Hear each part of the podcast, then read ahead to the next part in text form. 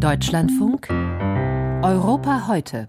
Gestern hat sich in Island erneut die Erde geöffnet und Lava ist aus mehreren Spalten nach oben geschossen und geflossen.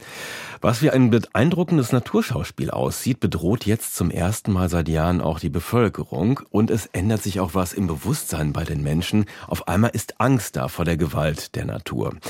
Meine Kollegin Jessica Sturmberg war noch vor wenigen Tagen in Island und hat schon die Erdbeben selbst miterlebt und mit Menschen dort gesprochen.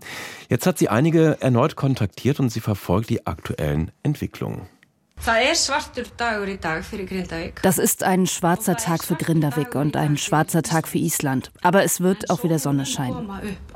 Die linksgrüne Regierungschefin Katrin Jakobsdottir versuchte am Abend, den Menschen Mut zu machen, als sie neben dem Chef des Zivilschutzes Vide Reyneson und dem Chefseismologen des staatlichen Wetterinstituts stand und die Bevölkerung informierte. Mit Wucht hatte sich zuvor in der Nacht die erneute Gefahr im Fischerort Grindavik angekündigt. Starke Erdbeben, neue Spalten, der Berg Thorbjörn zwischen der neuen Ausbruchstelle und dem bei Touristen beliebten Geothermalbad Blaue Lagune hatte sich 20 Zentimeter bewegt. Zuerst ist die Warmwasserzufuhr unterbrochen worden, dann fiel der Strom aus. Erklärte Zivilschutzchef Vidi Reyneson.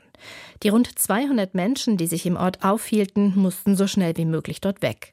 Darunter Restaurantbetreiber Olavur Artdal.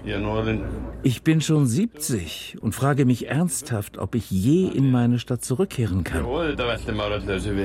Von den Live-Bildern konnte er später verfolgen, wie die Lava den Ortsrand erreichte und die ersten Häuser dem Feuer zum Opfer fielen. Als sich bereits im November eine lange Erdspalte quer durch den Ort öffnete, wurde Grindavik zum ersten Mal evakuiert. Der Vulkanausbruch kurz vor Weihnachten verlief dann noch glimpflich. Erst stundenweise, später auch über Nacht, kehrten einige Menschen zurück. Aber es lag immer Gefahr in der Luft, die diese Isländerin schon vorher beängstigte. Die Erdspalte ist so lang, ich würde da nicht mehr wohnen wollen. Wie gefährlich es schon vor dem erneuten Ausbruch war, zeigte sich, als einer der Arbeiter, der die Spalten mit absicherte, Mitte letzter Woche plötzlich verschwand. Die Suche nach ihm wurde Samstag aufgegeben.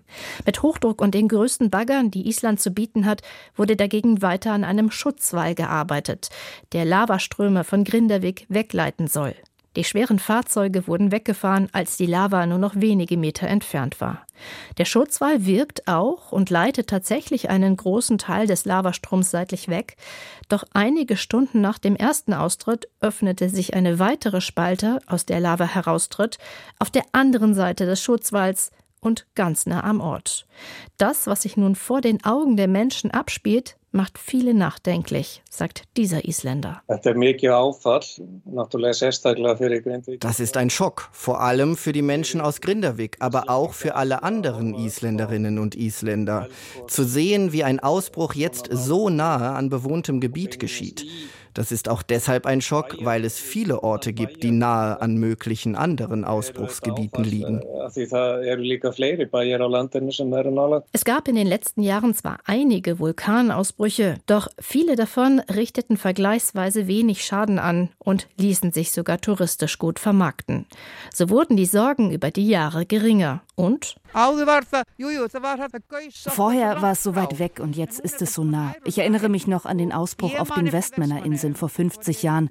Da war ich 13 Jahre alt. Damals mussten 5000 Menschen in der Nacht von der Insel fliehen.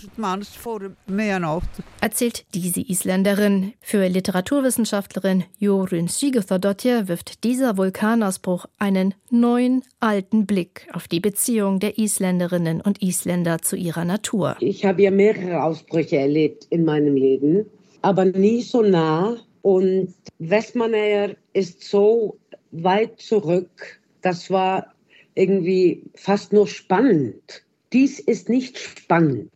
Dies ist unheimlich. 800 Jahre war auf der Halbinsel geologische Ruhe. Wann es die wiedergeben wird, ist völlig offen.